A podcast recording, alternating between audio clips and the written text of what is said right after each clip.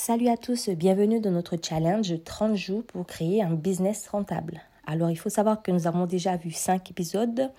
Là, nous allons attaquer l'épisode 6 qui se fera en plusieurs étapes. Pourquoi? Parce que nous allons attaquer la, le statut juridique.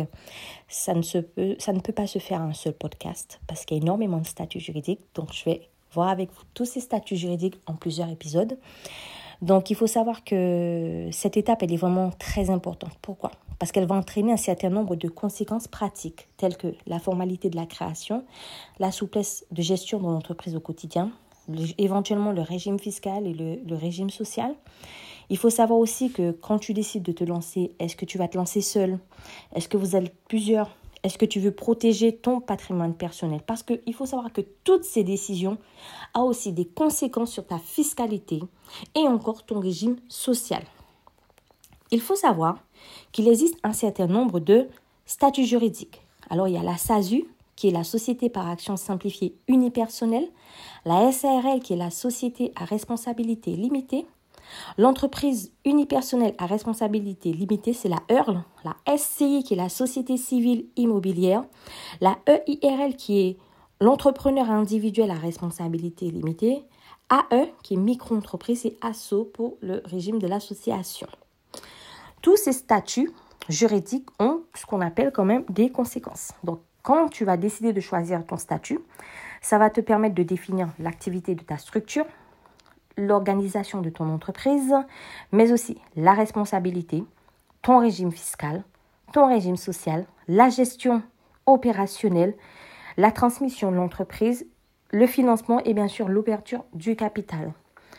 Il y a aussi euh, quelque chose de très important parce qu'il y a quand même pas mal de questions que tu te poses quand tu décides de choisir un statut juridique. Alors, euh, ce serait par exemple, quelles seraient les conséquences pour mes impôts? Quelle forme juridique, par exemple, pour un projet individuel? Quel type d'entreprise qui me permet d'avoir des aides? Alors, euh, quel statut qui va me permettre de protéger mon bien personnel?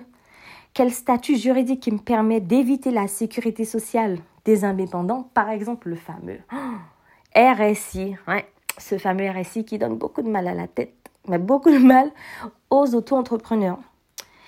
Alors, euh, et quand on a choisi son statut juridique, qu'est-ce qui va se passer? Alors, il faut savoir que je vais faire plusieurs épisodes. Le prochain épisode va parler d'un statut juridique, celui qui revient le plus souvent parce qu'on en parle beaucoup, c'est le fameux EIRL. Le fameux EIRL, c'est l'entreprise individuelle à responsabilité limitée qui est souvent comparée à EI. EI, c'est l'entreprise individuelle. Mais derrière, on parle d'une responsabilité qui reste limitée. Limitée, pourquoi? Parce qu'elle va rester à la personne morale. Parce que tu dois savoir qu'une entreprise est une personne morale qui bénéficie aussi de droits, mais aussi d'obligations, comme une personne civile, civique, pardon. Qui fait que justement, quand on fait, euh, on utilise l'argent de l'entreprise à de mauvaises, pour faire de mauvaises choses, on appelle cela de l'abus de biens sociaux. Et malheureusement, c'est condamnable et passible d'amende ou euh, d'interdiction de gérer. Ça, on verra ça un petit peu plus loin. Donc, il faut savoir, comme je te l'ai dit, que hum, le prochain épisode, prochain podcast va parler justement de ce fameux statut EIRL. Donc, on va aborder plusieurs points, les avantages, les inconvénients.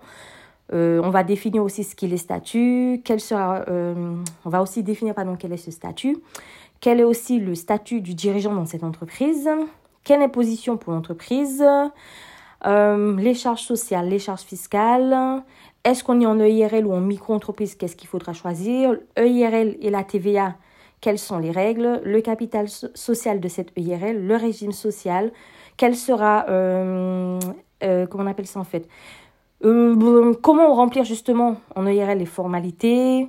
Est-ce que l'EIRL sera soumis à l'IS Enfin, la liste elle est longue, donc je t'invite à écouter cet épisode qui va arriver très bientôt. Ce sera l'épisode 1.